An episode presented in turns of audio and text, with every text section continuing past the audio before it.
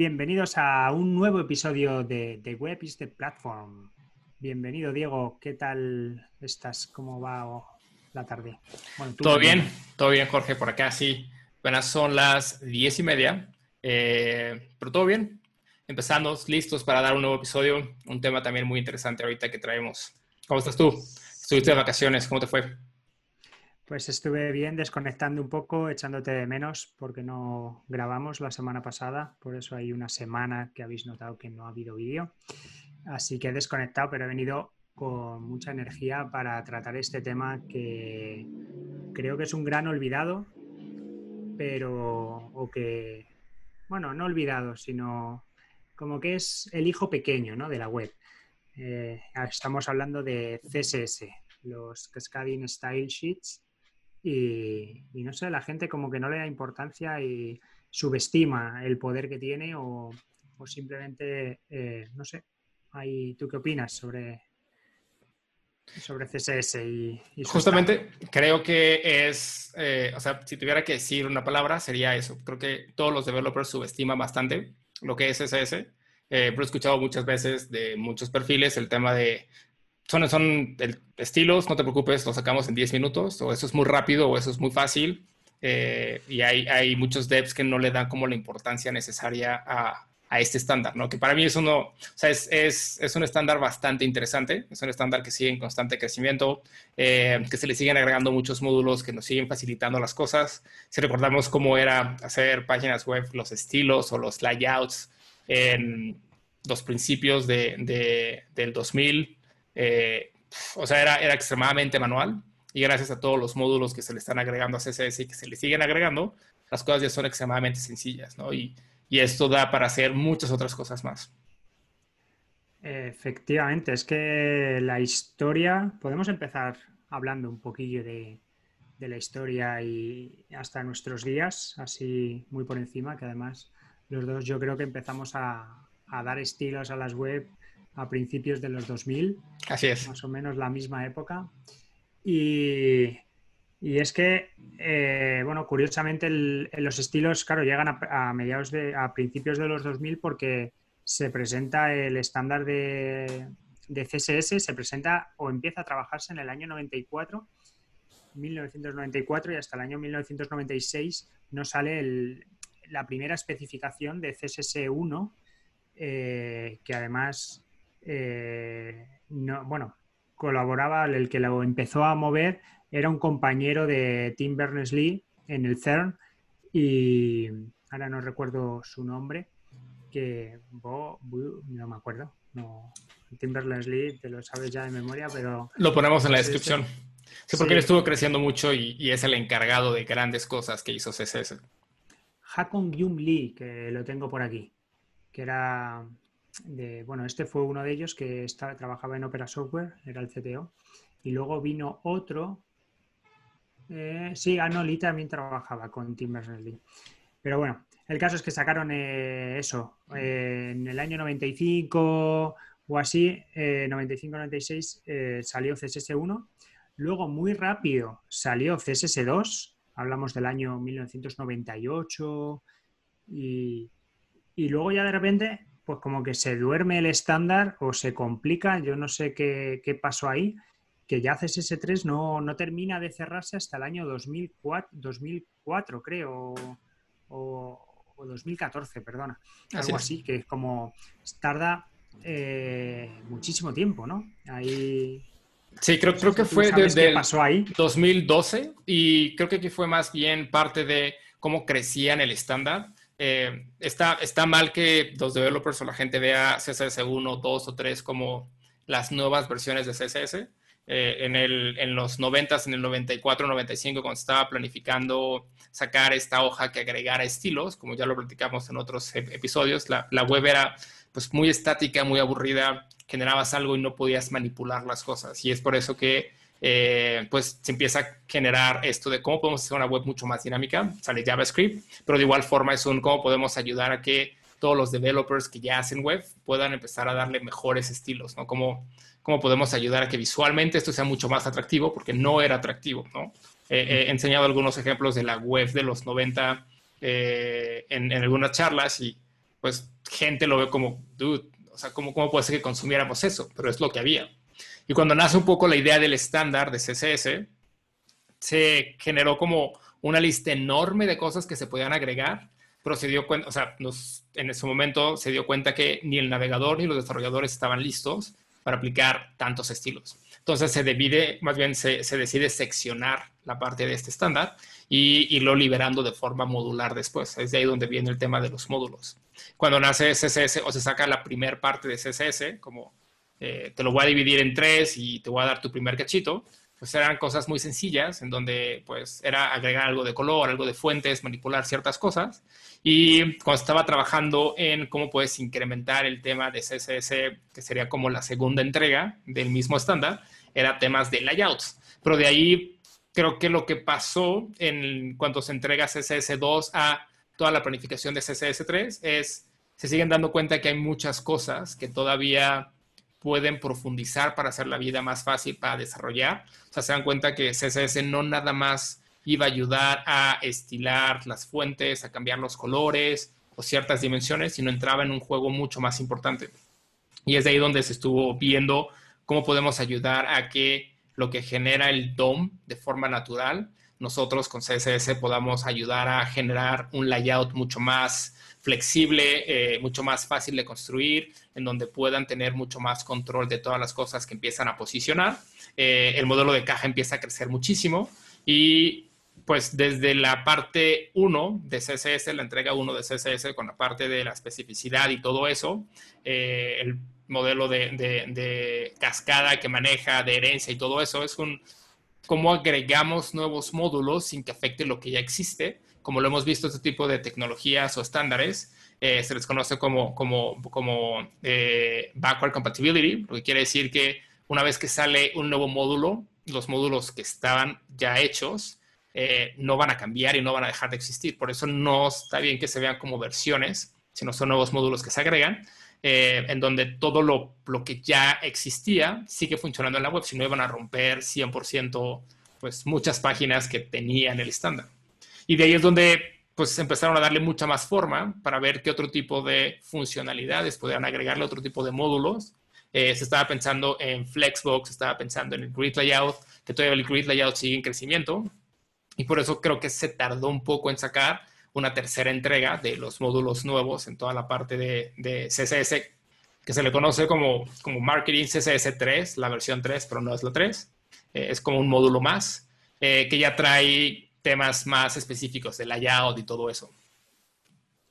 Claro, es que eso lo, veo también esencial que pasó lo mismo con, con, con, HTML5. Yo creo que es como la misma época, ese boom marketingiano de HTML5, CSS3. Es como mucho bombo y platillo, ¿no? Ahí. Y luego llega un momento en el que no puedes mantener esas expectativas y al final son APIs muy complejas, que es mucho más fácil modularizar efectivamente, decir, oye, vamos a hacer un módulo sobre transformaciones y no hablamos de CSS4 que incluimos transformaciones avanzadas, no, es módulo de transformaciones, nivel 1, nivel 2, nivel 3, nivel 4, y vas creando, evolucionando ese módulo solamente, pero no haces un conjunto de, todo CSS. Claro. Entonces yo también eso lo veo mucho mejor y, vas evolucionando cada uno de los módulos de CSS eh, por separado, los selectores, las animaciones, las transformaciones, el modelo de caja, etcétera, etcétera. Y es mucho más mantenible y, mucho mejor. Al final, los componentes es, una buena solución para muchas las cosas y, evolucionar poquito a poco cada, cosa. Es correcto. Pues, eh, Diego, ¿cuál es aquí pregunta trampa, a traición, porque no está preparado. ¿Cuál es tu API preferida? ¿Qué es lo que más te gusta hacer con CSS? ¿Qué es lo que dices, Buah, sin esto eh, dejo de, hacer web si me quitan este, esta API? Ah, bueno, ya pasó, ya me quitaron una, uno de los módulos que más me gustaba de CSS, eh, que era como la forma de hacer mixings eh, nativos, ¿no? Eso sí me duele un buen. porque utilizar, por ejemplo, los preprocesadores de CSS, las variables y todo eso en su tiempo fue, fue algo, no mames, wow, ¿no? Y le daba mucho valor agregado utilizar los preprocesadores, porque CSS no tenía esas funcionalidades. CSS eh, saca en un nuevo módulo las variables, que se le conoce como Custom Properties, y sacó los mixins, que ahorita no recuerdo el nombre de, de esa especie, eh, de, esa, de ese módulo.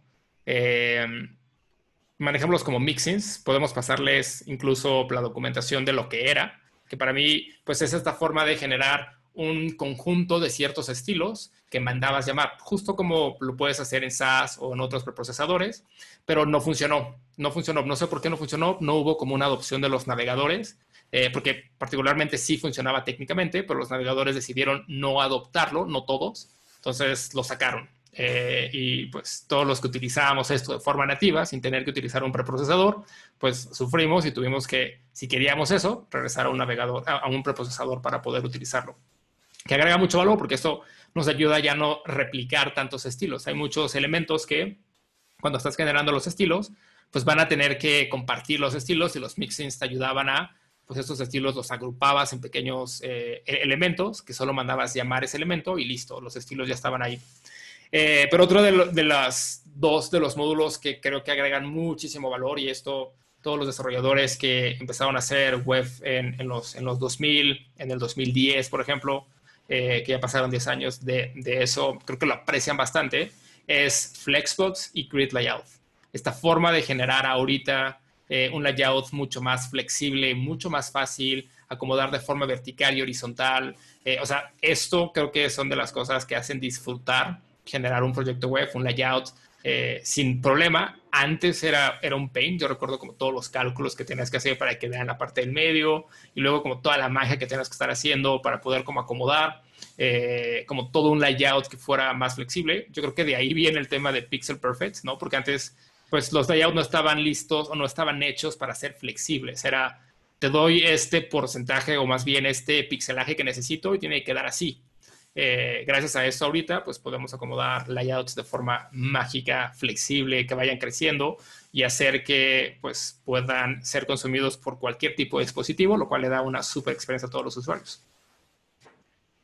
Efectivamente, me acuerdo yo de aquellos momentos en los que maquetábamos con el flow at left, flow at right, eh, el modelo de caja que, que, vamos, mm, no existía ni el border, el box sizing, border box, que tenías que estar peleándote y no juntar en el CSS el width con el padding, era, era muy tedioso. Y, esa parte de cómo se manejaba ese modelo de caja antes, que no existía como el box sizing, que el box sizing ahorita también resuelve muchísimos problemas por la parte de intentar no utilizar tanto margin, utilizar más padding, para que se pueda como, eh, o sea, para que el tamaño de tu contenedor se pueda adaptar sin ningún tipo de problema, eh, se pueda como recalcular el tamaño que tú utilizas, eso es fundamental. Todavía sigo viendo muchos developers que sufren con el tema de su layout por estar sobre, sobre utilizando margins y no utilizando más padding para la parte del box sizing. Efectivamente, es, es, es mucho trabajo el que nos ahorramos y, y, bueno, también decir que, se pueden usar, quien nos esté escuchando y no sepa mucho, no haya investigado sobre Flexbox y Grid Layout, que se puede utilizar uno o el otro o los dos juntos o no son excluyentes. Simplemente no es que haya una forma que digamos que antes hacíamos el layout con con Flow Left, ahora pasamos a hacerlo con Flexbox y ahora ya Flexbox ya no mola y hay que hacerlo con Grid, sino que según el problema que te encuentres, puedes utilizar uno u otro.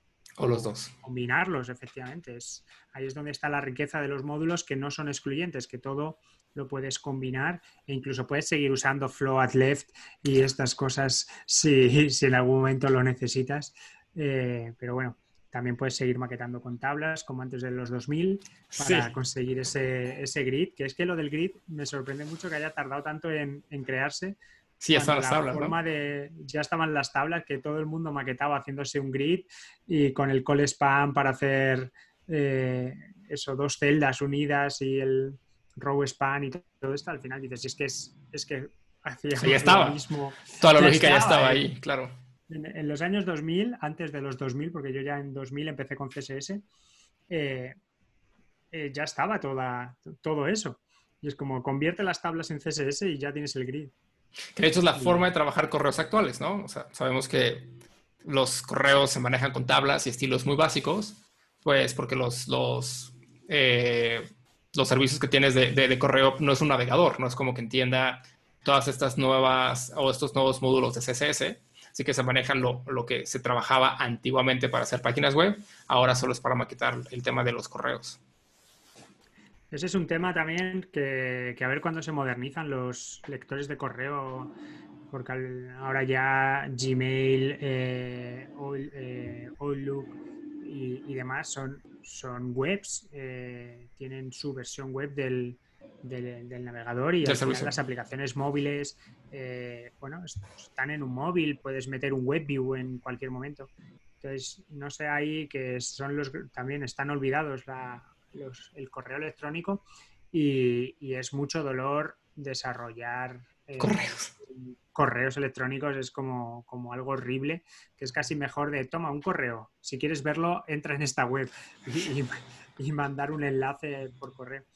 Pero bueno, ¿qué, ¿qué, más te podemos tratar sobre este tema? Que, que hay un, bueno, hay varios temas que, que sacar.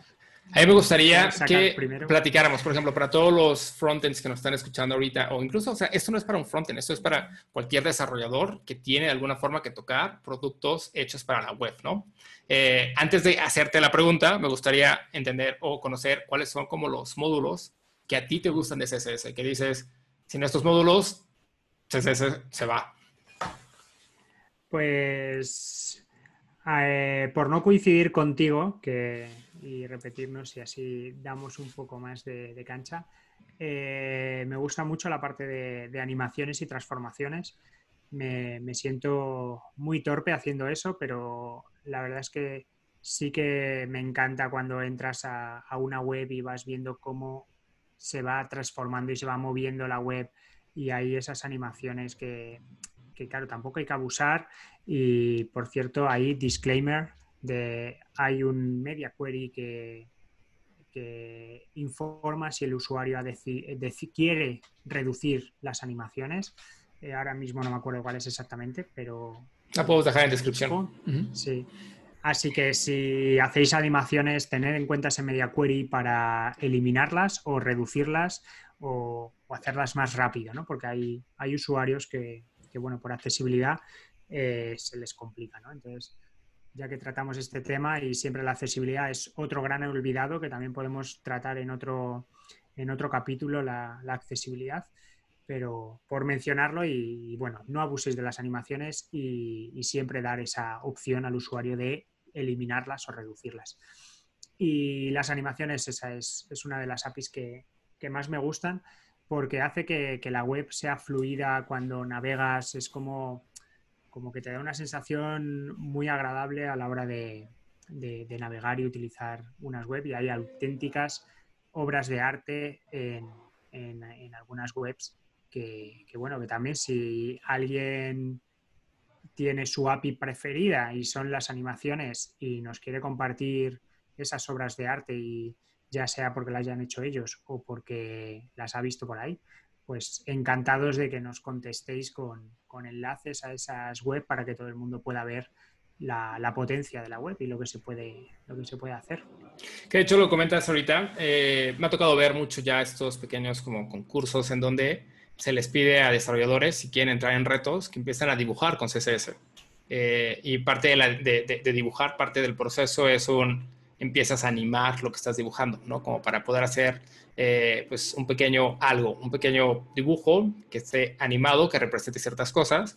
He visto cosas brutales, que es como, o sea, ¿cómo hacen esto? ¿Cómo, cómo llegan a este resultado? Necesitas mucha creatividad, ya empiezan a salir como más como retos y cosas que te ayudan a explotar 100% el potencial que tiene este tipo de, de, de estándar que pues hace seis años mucha gente veía como, esto simplemente son estilos, son cosas sencillas, eh, ni siquiera tomes tiempo en esto, no te preocupes y luego terminaban, sé que es un tema que quieres tocar después, terminaban como este meme GIF de padre de familia en donde están intentando abrir una persiana y la persiana no se abre y es como un comando muy sencillo y la persiana no hace lo que se supone que debería hacer, ¿no? Que es solo jalar la perilla y la persiana se va a abrir. Eh, y para esto es donde entra la segunda pregunta. Eh, ¿Cuáles son los temas que cualquier desarrollador que hace productos web en CSS debería de dominar sí o sí? ¿no? Porque CSS no nada más es llegar y saber hacer tu estilo y linkearlo a tu HTML y empezar a hacer eh, algunos selectores, sino es un entender bien cómo funcionan ciertos puntos de CSS para que lo que hagas funcione, ¿no? Y si tienes algunos problemas en CSS, eh, puedas aprender cómo resolver esos conflictos, porque no es que CSS no funcione, no es que CSS eh, esté hecho para hacernos sufrir como desarrolladores, o hay mucho dolor de cabeza, que a mí en un inicio sí me pasó, cuando estaba iniciando con CSS y me tocaba trabajar estos Pixel Perfect, tuve algunos dolores de cabeza, pero descubrí que es porque simplemente no entendía cómo el navegador estaba computando los estilos que yo le estaba dando, ¿no? Y si nos queremos ver mucho más técnico en la parte de computar, pues todo al final en cuenta termina siendo binario, es unos y ceros. Y, y la computadora al final cuando recibe nuestro código necesita hacer cálculos para tomar decisiones de cómo, cómo mostrar esos estilos. Y nosotros le decimos cómo con relación a selectores. Entonces, me gustaría como conocer, Jorge, cuáles son estos puntos o algunos de los puntos que tú consideras que un desarrollador mm. que hace productos web debe de, entender sí o sí en CSS para no tener este tipo de problemas. Pues para mí, eh, uno de los principales es entender el modelo de caja, como es algo muy sencillo, pero también es cierto que, en su momento, según el, navegador, pues tiene pequeñas variaciones o tenía, ahora ya eh, sí que se está estandarizando ya es algo más, más común eh, y que todos tratan el modelo de caja de la misma manera. Pero eso es esencial para entender qué es una caja en, CSS, ¿no? Un, vamos, eh, una etiqueta, pues cuál es su, su su, scope, su, entorno, ¿no? Esa parte del padding, matching y demás, que, lo veo esencial. Y otra que veo, eh, que a lo mejor es un poco más avanzada ya para, es toda la parte de, ya no el Z-index, sino eh, cuando haces un, un translate X, o sea, un translate Z para quitarlo como como ponerlo en una capa por delante para animar esa parte y que no afecte a lo demás y, ver cómo trabaja el navegador por debajo para ceder cierta parte a la GPU y no bloquear el, eh, el renderizado. Toda esa, ese conocimiento ya no del modelo de caja, sino de lo que rodea a la caja, claro. qué propiedades afectan al pintado, qué propiedades afectan al renderizado, a esos cálculos que comentabas que tiene que hacer el navegador para reservarse su espacio en, la página, pues conocer bien cómo interpreta o cómo, cómo es el proceso de, pintado, vamos, renderizado, pintado y... No, eh, eh, eh, layout, renderizado y pintado, ¿no?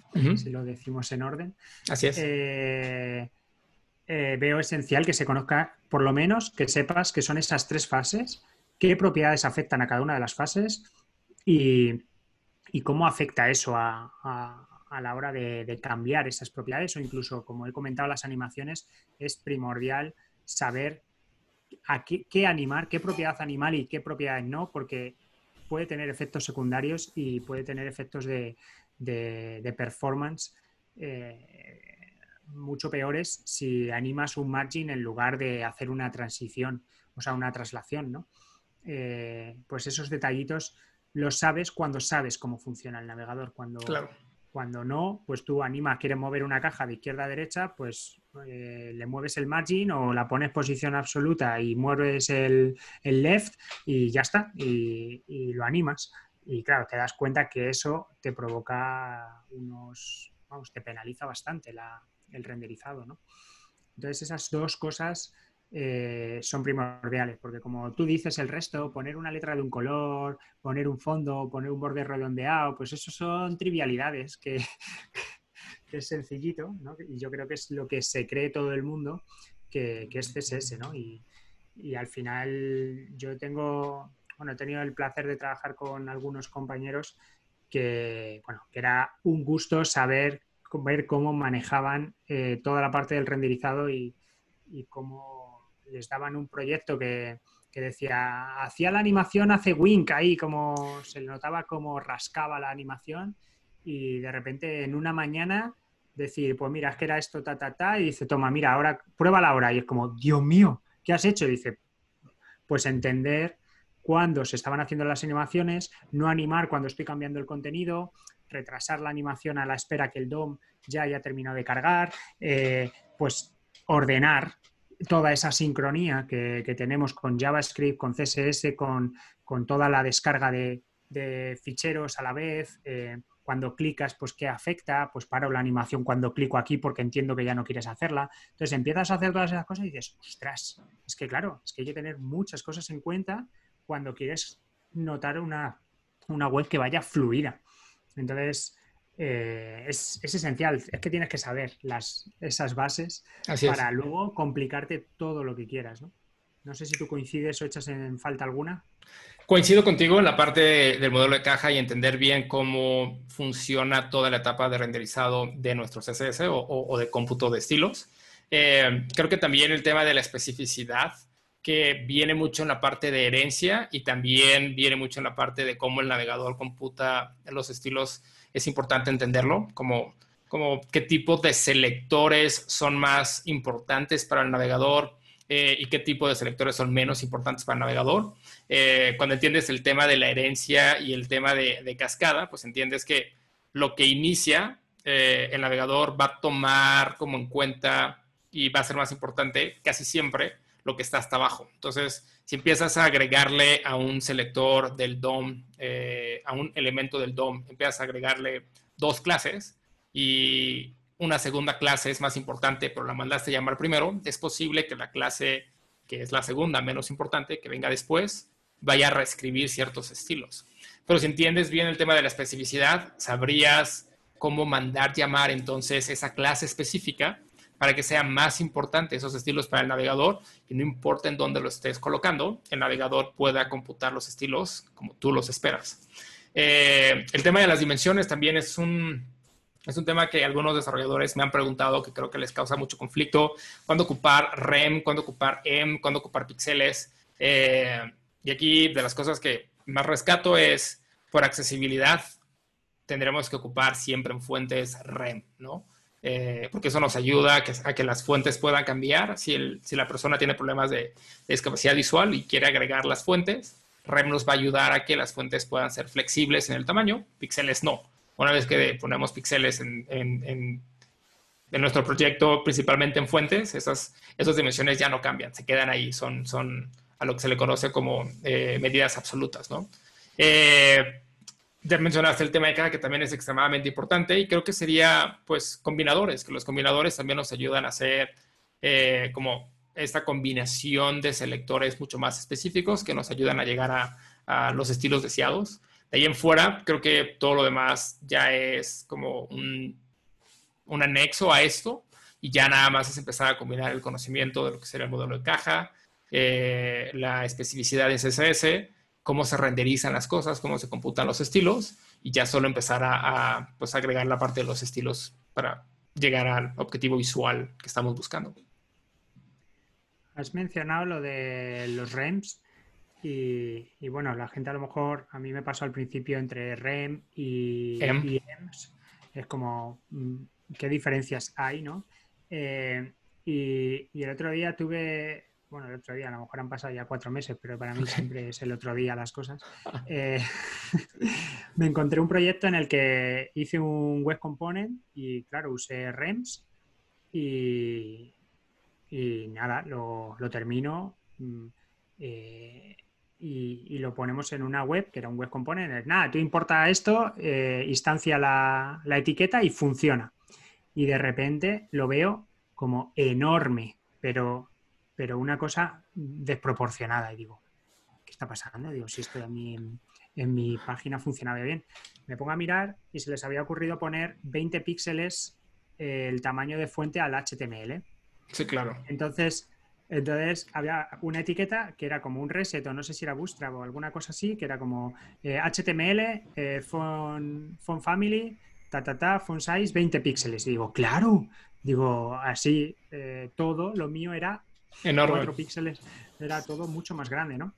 Y entonces ahí también recomendación, no toquéis el, el tamaño de fuente del HTML, dárselo al body, eh, que al final el, el, HTML y el body va a afectar a los mismos elementos. Entonces, conocer este tipo de cosas, que, que tú le das un font, un font size al, al, HTML en lugar de dárselo al body, pues estás afectando a, a todos los que, los que usan el, HTML, ¿no? Como root. Y ahora mismo que estamos eh, bien en los web component y todo esto, el, todo el único punto de referencia que tenemos es ese HTML. Entonces, si tú quieres cambiar y quieres hacer tu web muy grande, pues dáleselo al body, no se lo des al HTML, porque cualquier otra cosa va a afectar. O bueno, si se lo das al HTML, luego no lo modifiques en el body, que era lo que pasaba claro. aquí.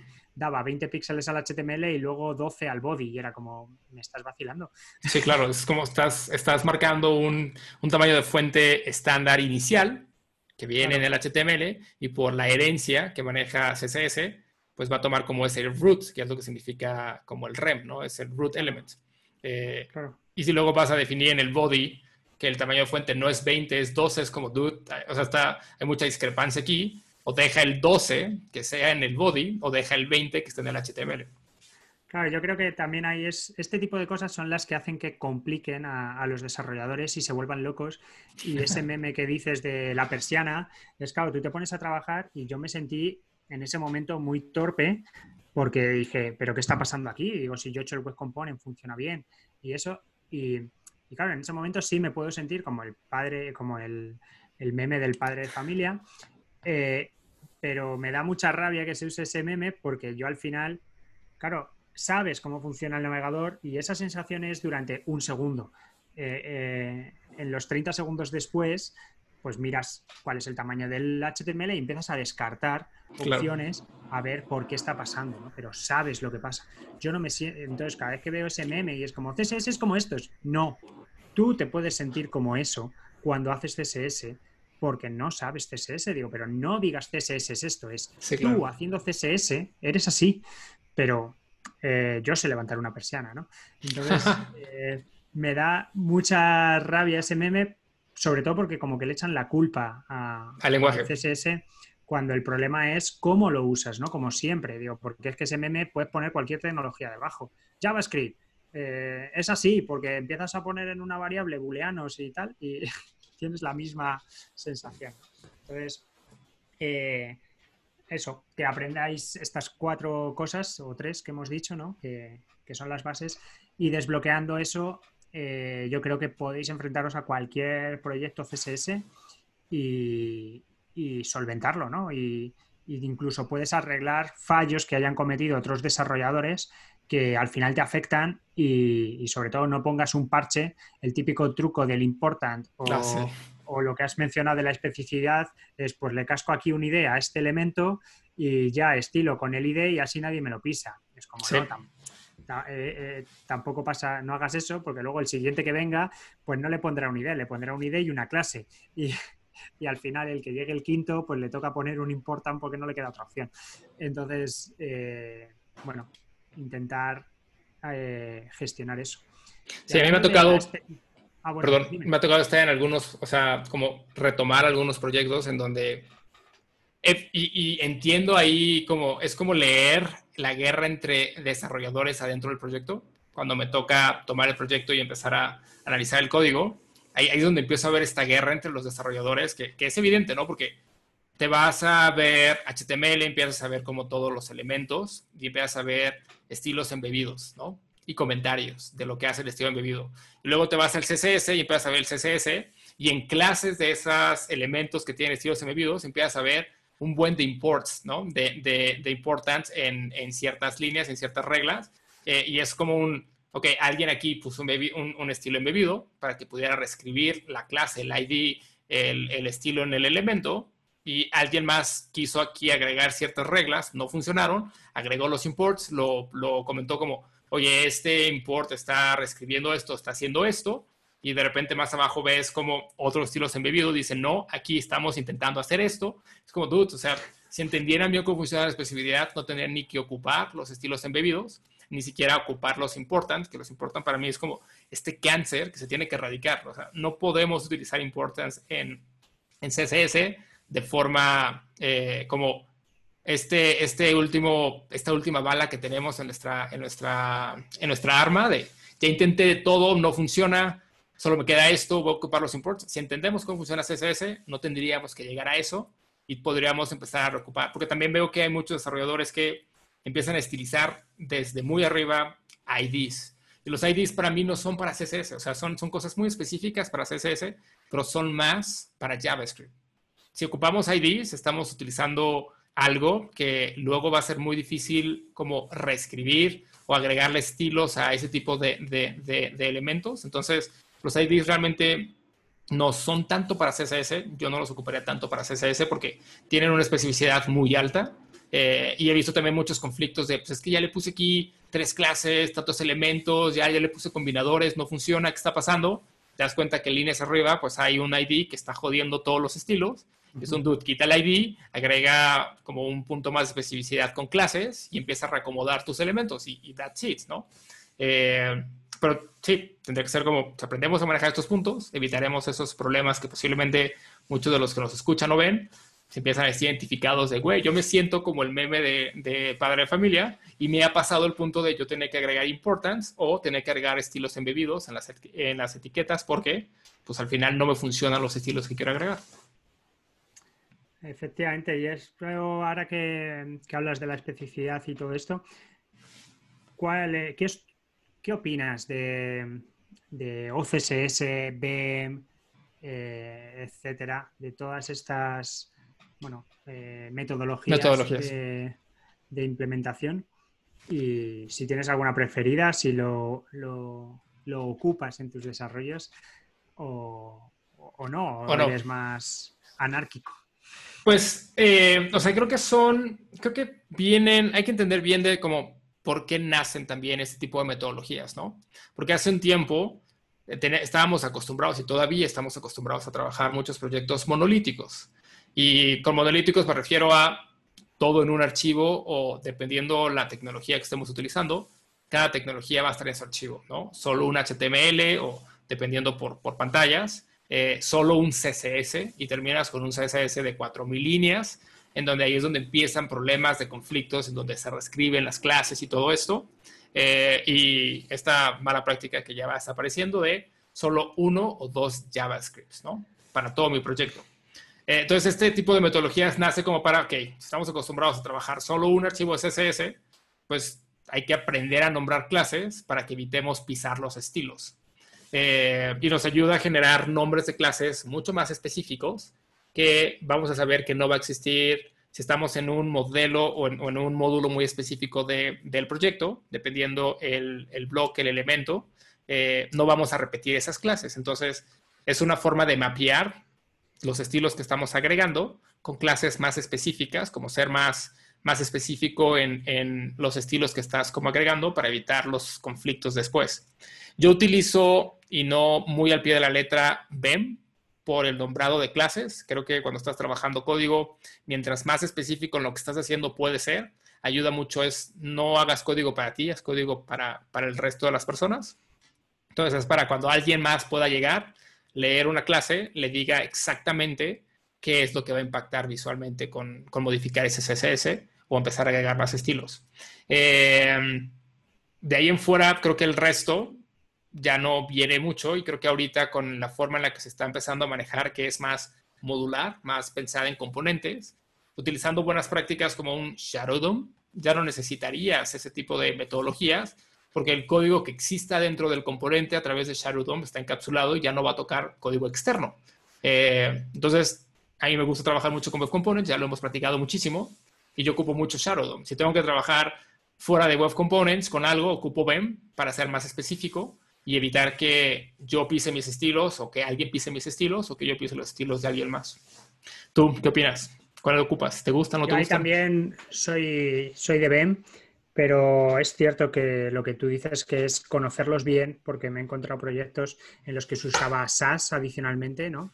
Entonces la combinación de BEM más SAS puede, puede ser infernal. Me he encontrado eh, bueno, en un proyecto de, Web Components, eh, mogollón de Web Components, eh, y, de repente, pues bueno, me pongo ahí a, hacer análisis del código, a empezar a poner linters y demás, y digo, voy a probar este linter de no más de tres clases o más de tres selectores, ¿no? o sea, que el selector solo hago nivel 3, digamos, así como dos espacios, ¿no? Entre medias. Y bueno, explotaba aquello. Sí, claro. Y digo, madre mía, digo, voy a echar un ojo a ver qué pasa. Digo, bueno, voy a poner cuatro, voy a poner cinco, voy a poner seis. Y digo, pero, digo, pero, pero ¿cómo puede haber un selector en un web component de seis selectores o de cinco eh, con cuatro, cuatro espacios? Digo, no puede ser esto. Digo, vamos a ver qué ficheros son. ¿Qué te encuentras? Que se estaba usando SAS y te encuentras con que eh, selector 1, llave, dentro meto el selector 2, entonces te encuentras, yo qué sé, una típica card en la que hay una foto de perfil, un título, un no sé qué, una descripción, pues entonces estaba el card, la foto o el título, la descripción y todo como anidado, como SAS. Sí, claro, eh, Puedes anidar, pues empiezan a anidar, porque como en el HTML una cosa está dentro de otra, pues te encuentras que en el CSS, pues una cosa también está dentro de otra. Y digo, pero si ya eh, ven te da esa especificidad, no hace falta que digas que estás dentro del módulo CAR, que es la foto del módulo CAR. Si es que, eh, es que no hay más. Entonces pon directamente foto, estos estilos, pero no me lo anides. Entonces, claro, empecé a, quitar anidaciones y se redujo se, redujo, eh, se, eh, se redujo un montón. Me quedaba ahí que no me salía. y al final eso la gente también es otro punto que tiene que saber que sabiendo lo de la especificidad, eh, si usas SAS, porque te da mucha potencia, pero también tienes que usarlo con, conocimiento de qué va a compilar SAS, ¿no? En qué lo va a transformar. Porque te encuentras con esto y ya no es el problema de la especificidad del que venga después. Es que una línea de 45 o 65 caracteres, bueno, no más, ciento y pico podía tener. Eh, ¿Cuántos bytes es eso? O sea, si todo tu CSS son 4.000 líneas y encima las 4.000 líneas son selectores del tamaño de 80 caracteres, pues claro, eso no hay manera de reducirlo. Y esos son, son bytes que van y, al final con la tontería, pues son unos cuantos K que, estás eh, ocupando y estás consumiendo que realmente no son necesarios, ¿no? Entonces también hay que pensar que aunque ya todo el mundo tengamos 4G, ADSLs de 300 megas y esas cosas, eh, ¿por qué voy a, utilizar 300K eh, de CSS cuando podía usar 200? ¿no? Es correcto. Eh, ese es otro punto importante que, también hay que saberlo cuando haces los selectores, saber SAS qué te va a generar y cuidar esos selectores. Y, bueno, y en Web Component es muy, que lo comentabas también, eh, también veo bien usar eh, SAS, eh, usar SAS, usar BEM, pero también con cuidado, no anidando como estábamos diciendo. Y porque luego eso combinado con los shadow parts y demás, pues es bastante fácil y bastante, se lo dejas bastante bien ordenado todo para que puedan sobreescribirte los estilos y, y puedan usar shadow parts y theming y demás, lo dejas pues como listo para usar y listo para sobreescribir, ¿no? Entonces el hecho de que dentro de tu componente tengas también módulos y a nivel de CSS lo veo, lo veo muy útil. Y yo creo que pensar de esa manera como BEM te obliga a dar esas clases y a dar esos selectores y te hace verlo como un módulo. Y, si no te encaja es como algo está mal. O lo has maquetado mal o es como te puede eh, levantar la mano ¿no? y decirte, eh, alerta, hay, hay algo que no, exacto, un warning ahí. Entonces lo veo, lo veo bien, pero si lo usas con SAS, con moderación, no abusemos del anidamiento en SAS, que luego nos puede jugar una mala pasada. Que es uno de los problemas más grandes. O sea, SAS es muy poderoso, pero de igual forma vienen ciertos costos, ¿no? La parte de, todo el anidado que te genera SAS, eh, sí, también he visto como proyectos en SaaS con una cascada de, selectores anidados que es de Dude. O sea, no, sé, más específico, manda a llamar el padre posiblemente y el hijo, el hijo como que necesitas modificar y Duet deja de generar como toda esta cascada enorme, porque esto, pues a la larga, el, costo es performance, ¿no? Tiene, tiene, ya que se termina de compilar todo el CSS, pues es un CSS que va a estar mal, porque va a ser, o sea, comentaba eh, tú, Jorge, que cuando estamos trabajando como esta parte de, selectores anidados, como lo, ideal en máximo de selectores anidados son tres. Eh, más de esos ya son muy pesados, porque el navegador al momento de que empieza a interpretar nuestros estilos para generar el CSS OM, pues tiene que estar leyendo mucho y eso es tiempo que el navegador se, toma para poder computar, eh, perdón, computar los estilos y podérselos agregar al elemento.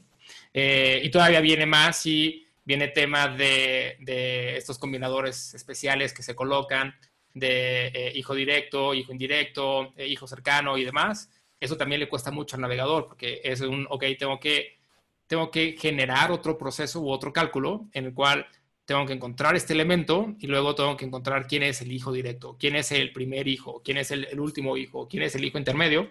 Todo eso le cuesta más al navegador. Eh, funciona, evidentemente funciona, pero tiene un costo más en performance para el navegador porque lo hacemos trabajar más, el cálculo se, eleva eh, y el proceso de, computación de los estilos pues es más costoso para, para el rendering. Entonces, hay que también saber manejar este tipo de detalles para que no, no, porque se ven fancy y me ha tocado ver a developers que los ocupan porque los hace ver fancy, pero el costo final pues viene siendo algunos cuantos segundos para, para terminar de renderizar el proyecto. Pues ahí yo recomiendo eh, usar StyleLint, igual que usamos SLint para, para JavaScript y, y, nos, bueno, nos comprueba el espaciado, nos comprueba dónde están las llaves, etcétera.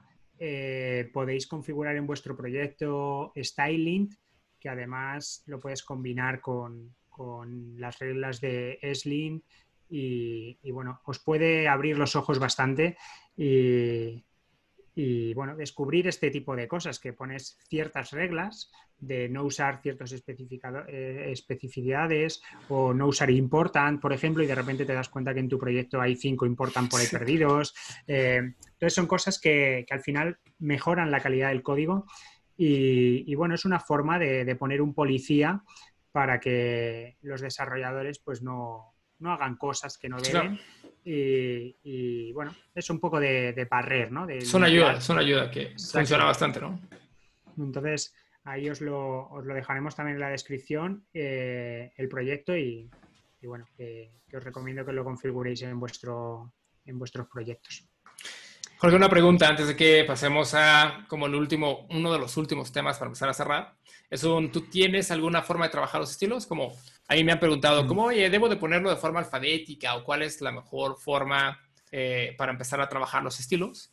Que, ¿Cuál es como la forma en la que tú trabajas tus estilos cuando empiezas a, llevar un proyecto? Pues me he encontrado eh, caos total y, luego alguna vez eh, orden alfabético que, que me lo han intentado justificar y no me convences.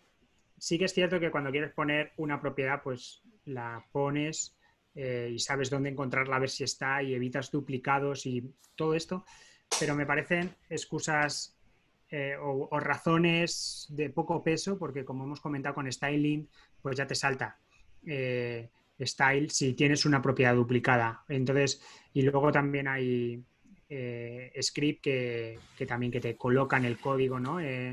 Puedes usar Husky que cuando haces un commit te lo coloca como tú quieras y puedes tener script. Entonces, en ese orden, o lo de ordenarlo alfabéticamente, a mí me supone más un problema que un beneficio.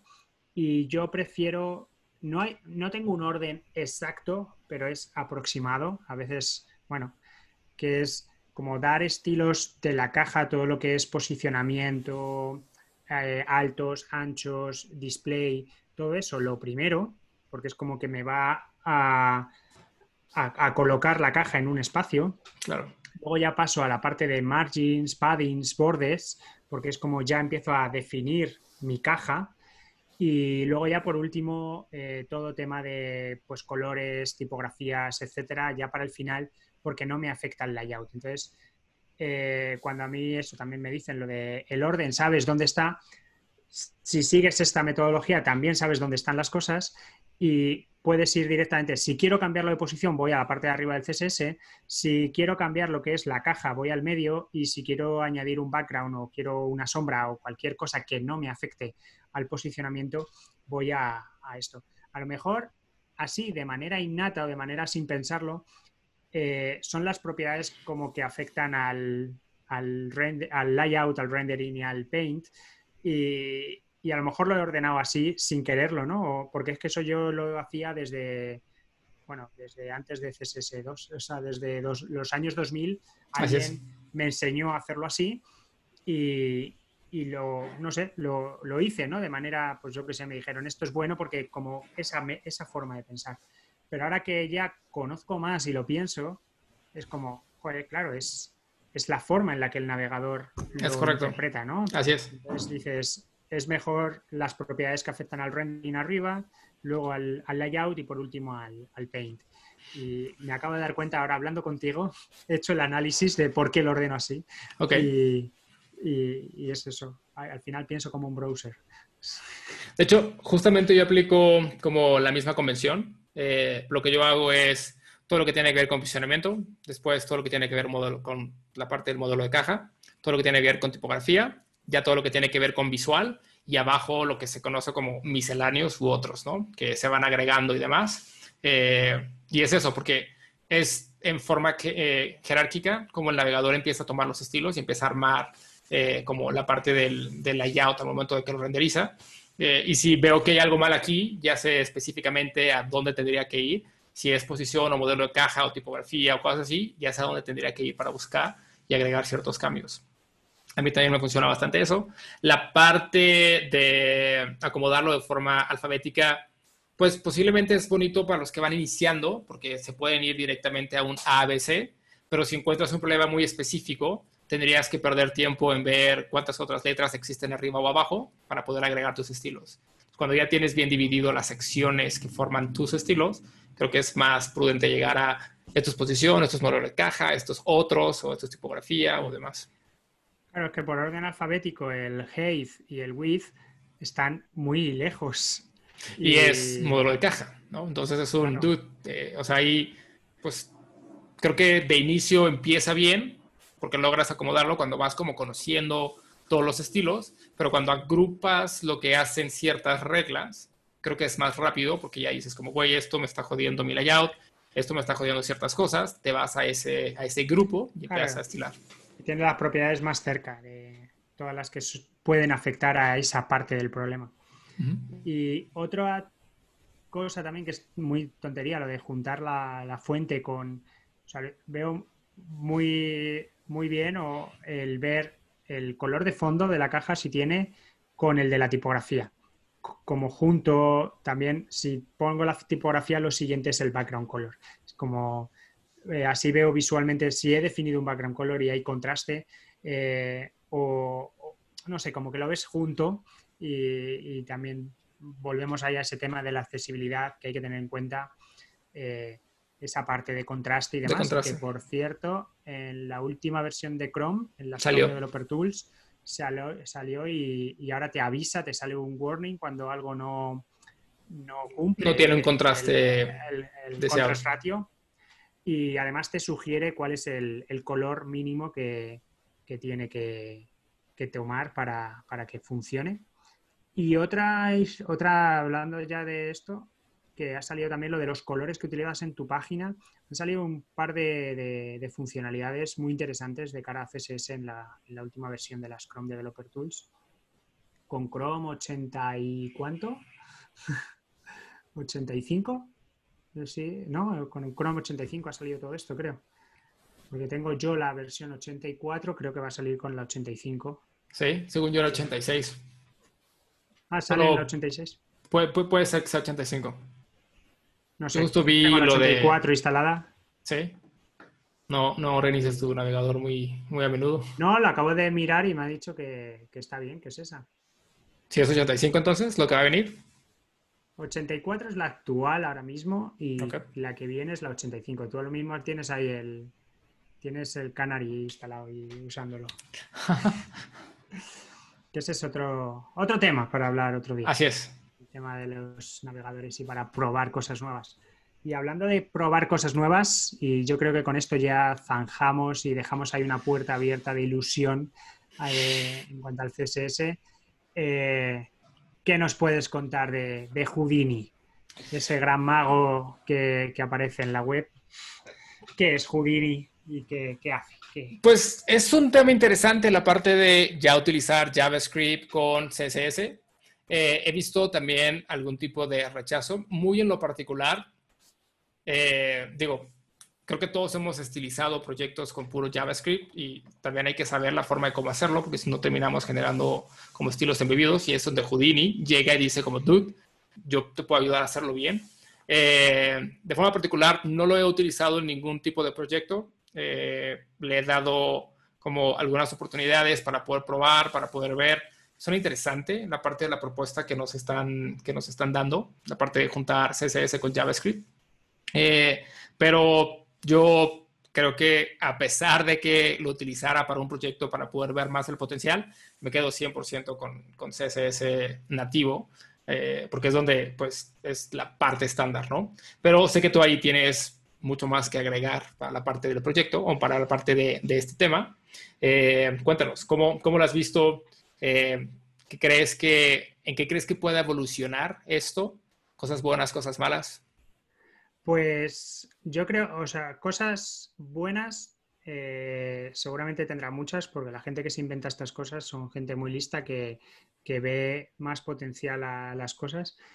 Eh, yo tampoco lo he probado un poco, pero por, cacharrear, pero eh, no me caracterizo por mi creatividad artística, por lo tanto, tampoco se me ocurría qué hacer que, no pudiera hacer con CSS, ¿no? no mi, creatividad pues no, da para más, es como pues ya está, es para poner un borde de estrellitas pues no, se me ocurre si no lo veo, ¿no? Entonces eh, se acaba ahí, más que hacer una prueba. Pero sí que veo, eh, bueno, como cosas malas es que bueno, que abres la puerta a algo que puedes hacer una, un arma, puede ser usado eh, para el bien y para el mal, ¿no? Entonces, eh, mal usado, pues puedes encontrarte auténticas aberraciones en las webs, pero yo creo que también puede haber eh, cosas que con CSS se complican mucho y que pueden dar un estilado muy interesante a, una web. no sé, cosas que se hacen con, diseño, con, Photoshop o Sketch o cualquier cosa, efectos que, que puedas hacer de poner varias sombras, eh, cosas así, o tipografías muy especiales, o animar a tipografías, o cosas así que, con CSS pues o se complica mucho o es muy complicado o, es imposible de hacer, ¿no? O requieres muchas capas para conseguir ese efecto bueno. Creo que, bueno, que hay una puerta aquí abierta que, te permite manipular ese, ese, proceso de, creatividad. Y, luego otra cosa que, me gusta es que precisamente te abre las APIs de bueno, muchas, todas las APIs que, utiliza el navegador en el proceso de, pintar una página web, ¿no? Desde el parsear las propiedades, leer esas propiedades y sus valores, la parte del layout, del rendering, del painting. Entonces, yo creo que conociendo también eso, y ya solamente viendo las APIs ya conoces cómo funciona el navegador. Y puedes saber en qué momento meterte y a lo mejor delegar a JavaScript algo que pueda ser complicado de hacer o, sobre todo por reducir el número de capas que pues yo me acuerdo hace miles de años cuando no había border radius ni nada que los diseñadores te, te ponían pues eso cajas con bordes redondeados o sombras y, tenías que invertarte el poner un cuadradito en cada esquina con la sombra, eh, con el borde redondeado y así. Y al final requerías ocho capas anidadas una dentro de otra para conseguir poner un borde con, una sombra, ¿no? Claro. Y, luego ya sale Border Radius que te lo, y Box que te lo soluciona, eh, que en una sola capa lo tienes hecho. Pues yo creo que aquí va a pasar lo mismo. Hay ciertas cosas que, que tenemos varias capas que necesitamos para, posicionar y con esto pues a lo mejor nos, ahorramos esa parte o se fomenta la creatividad de los diseñadores y, y se pueden llevar a cabo cosas que ahora la web estaban limitadas, ¿no? Ok. O sea, puede ser algo que, como dices, es un arma de dos filos. Puede ayudar a crecer más el tema de creatividad, ver páginas con muchos mejores estilos, eh, con algunos efectos que son ahorita complejos, como lograr con puro CSS, sin importar el procesador y demás. Eh, o puede ser que terminemos con proyectos que son extremadamente pesados, que que incluso no están como cumpliendo como parte de la buena experiencia para los usuarios eh, por el sobreuso de lo mismo, ¿no? O sea, intentar que, que, como pasa en ocasiones, no tienes una herramienta que te da tantas cosas. En ocasiones creo que los primeros proyectos están, están como tapizados de, de exceso en estas cosas, porque ya tienes la oportunidad de meterlos de forma tan sencilla que dices como, güey, ahorita puedo, puedo meterle este tipo de, de efectos o este tipo de, de cosas visuales a toda la página porque ya me es tan fácil que aquí estoy, ¿no? En, dos horas ya lo tengo listo y antes en dos horas apenas terminaba como un pequeño feature que, que era como una animación o algo. Pues habrá que ver, habrá que ver cómo, o sea, no es algo nuevo, ya tiene algún tiempo Houdini por acá, eh, habrá que buscar ahí como cosas interesantes que está haciendo el tema de la comunidad, eh, a lo mejor cómo se tenga pensado evolucionar esto para después y pues listo, Posiblemente yo le dé, le dé un, intento después en algún proyecto personal ahí como para, para ver hasta dónde podemos llegar con esto y como el valor agregado que nos puede dar, ¿no? otra cosa que me gusta mucho es el, cómo lo han planteado, que, que es como, como, registrar un web component. Tú registras un, módulo en el proceso de, pintado o en el proceso de lo que sea eh, o, tienes ahí el Wordlet y le dices, oye, añade este módulo que es un JavaScript y es como, ya está, añadido, ¿no? Es ese plug and play que, tanto nos gusta de los web components, eh, me parece muy interesante y, bueno, que muy sencillo, ¿no? De que pueda haber un, store de, o, en NPM o cualquier cosa que tengas ahí un, set de, de efectos y, que tú lo puedas eh, utilizar, ¿no? Y eso me, parece muy, muy útil y que va a facilitar mucho la adopción en cuanto la gente se, ponga a hacer efectos y, hacer cosas interesantes con todo esto y, que eso, que te lo instales y lo uses. Me parece, para mí que no soy creativo y que no me ponga a hacer ahí matemática y álgebra de, para hacer burbujitas o hacer cosas que se junten y no sé qué, que, eso hay gente muy lista que, lo hace muy bien. Pues Te quedaría bastante bien ese tipo de sets, ¿no? De ya cosas prehechas, instalas como componentes, como dices tú, ¿no? Un webcomponents.org, algo así, de efectos y demás.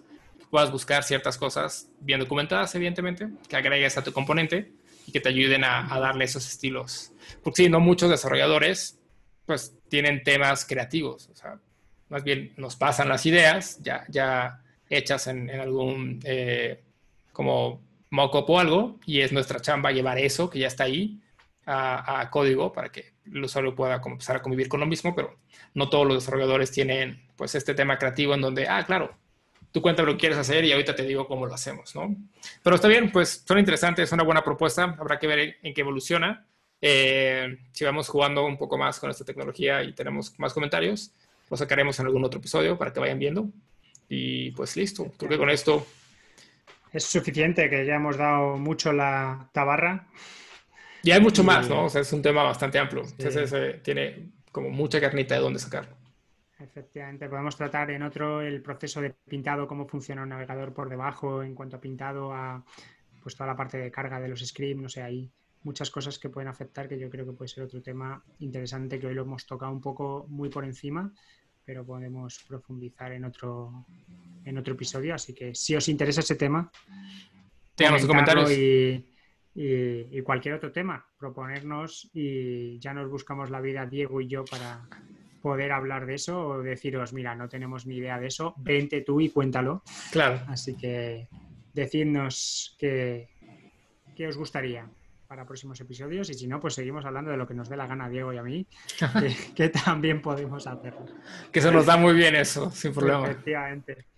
Pues nada, Diego, te dejo que disfrutes de tu sábado. Yo ya estoy acabando mi, día, así que disfruta tu, de tu día y nos vemos la semana que viene. Es correcto, nos estamos viendo en el siguiente episodio.